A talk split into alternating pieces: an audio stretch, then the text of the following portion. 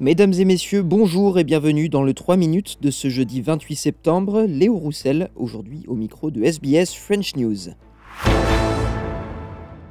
La Cour fédérale australienne a donné raison ce jeudi à une propriétaire traditionnelle qui s'oppose au projet gazier de Scarborough au large de la péninsule de Murujuga en Australie occidentale. Le groupe pétrogazier australien Woodside, qui souhaite exploiter un gisement de gaz offshore à 300 km des côtes, s'est vu refuser son opération de dynamitage sismique sur le site par la justice. La Cour fédérale a estimé que l'entreprise n'avait pas reçu l'accord nécessaire des peuples autochtones locaux. Au mois d'août, Raylene Cooper du peuple Mardou Dunera avait saisi la justice après l'autorisation du dynamitage par l'autorité de régulation nationale en charge de la question des exploitations pétrolières offshore. Ce jeudi, le juge Craig Colvin a estimé que cet organisme avait autorisé le dynamitage avant même que la consultation légale requise avec les Premières Nations n'ait eu lieu.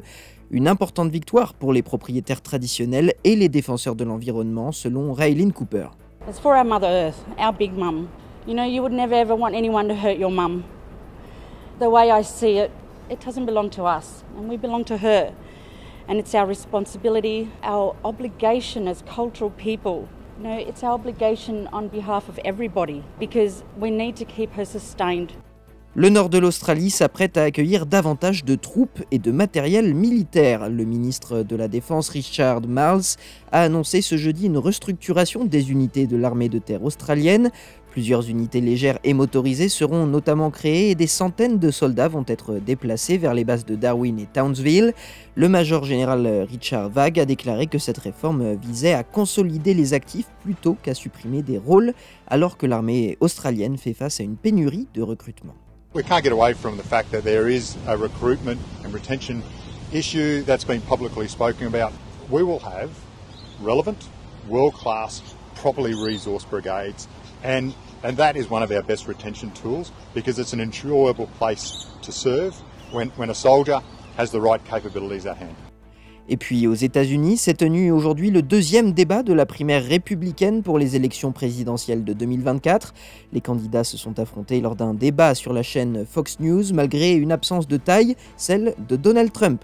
Empêtré dans plusieurs affaires devant la justice américaine, l'ancien président et favori à l'investiture républicaine a préféré organiser un meeting dans l'État du Michigan. On écoute David Thompson, correspondant de Radio France Internationale, faire le point sur cette soirée de débat? Pour la seconde fois, Donald Trump snob tous ses rivaux, loin derrière lui dans les sondages. Sur scène, un seul ose l'attaquer frontalement. Il s'agit de Chris Christie, son ancien conseiller et ancien gouverneur du New Jersey. Si tu n'es pas ici ce soir, ce n'est pas à cause des sondages ou de tes inculpations, c'est parce que tu as peur. L'attaque déclenche des huées dans le public. Critiquer Donald Trump reste politiquement suicidaire chez les républicains. À quatre mois du début des primaires républicaines, l'ancien président paraît irrattrapable, intouchable, à tel point qu'en fin de débat, la journaliste de Fox News demande au candidat qui sera le premier à jeter l'éponge. Voilà messieurs dames pour l'essentiel de l'actualité de ce jeudi 28 septembre. Je vous souhaite de passer une excellente soirée et je vous retrouve demain pour un nouveau bulletin du 3 minutes sur SBS French News.